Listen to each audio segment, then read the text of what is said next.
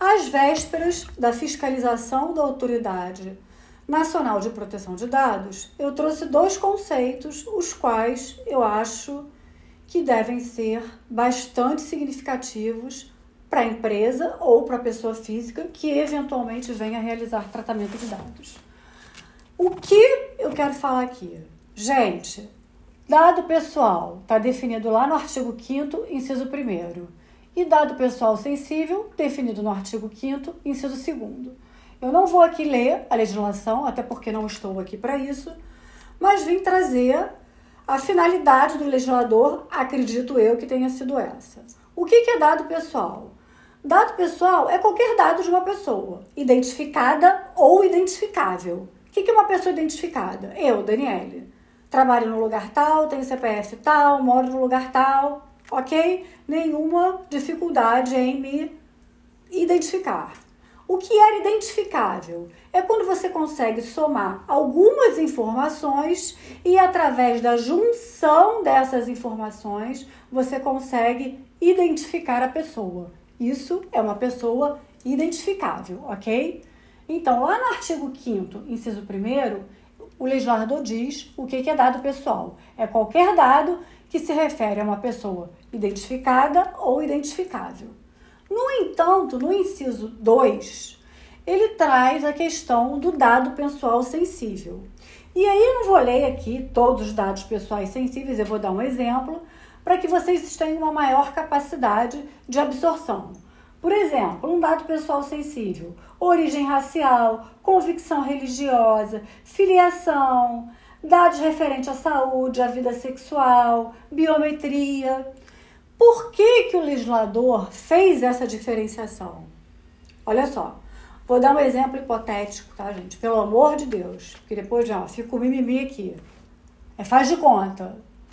Você vai fazer uma entrevista de emprego e a pessoa que vai te atender, de repente te pergunta assim: qual, a sua religião? qual é a sua religião? Você que quer o emprego e tá ali nervoso, em geral a gente vai nervoso por uma situação dessa, você sequer é, ventila a razão dessa pergunta, você fala, por exemplo, ah, eu sou eu sou super católica, eu vou à missa todos os domingos, inclusive eu tô fazendo uma novena para Santo Antônio, né? Santo Antônio, que eu tô querendo casar. Brincadeira, gente.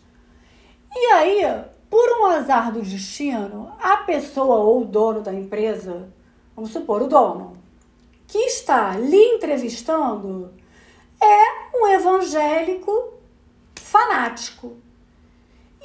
Que eu saiba, até me corrijam se eu estiver errada, parece que o evangélico ele não não prega a questão dos santos, né? E aí, essa pessoa que recebeu essa informação, independente da sua formação técnica ou da sua capacidade para assumir o cargo, o que, que vai acontecer? Ela vai formar um preconceito contra você. Ela vai falar o seguinte: putz, ela é super católica e eu sou super evangélico. Então, por que que quem trata dados sensíveis tem que ter uma cautela na LGPD? Quando você for tratar de dado sensível, se atente para um detalhe. Fundamente a razão de você coletar ou compartilhar ou, ou armazenar, enfim fundamente, justifique por que você precisa desse dado. Sabe por quê? Porque os dados sensíveis são os dados que mais geram discriminação e preconceito. E a Lei Geral de Proteção de Dados veio proteger quem? Nós, pessoas físicas. Então, hoje, fica como dever de casa para vocês a leitura do artigo 5 inciso 1 e inciso 2 para que vocês saibam diferenciar o que é dado pessoal e o que é dado pessoal sensível e o mais importante, você precisa tratar dado sensível? Se atente quanto a isso. Até a próxima semana. Beijos!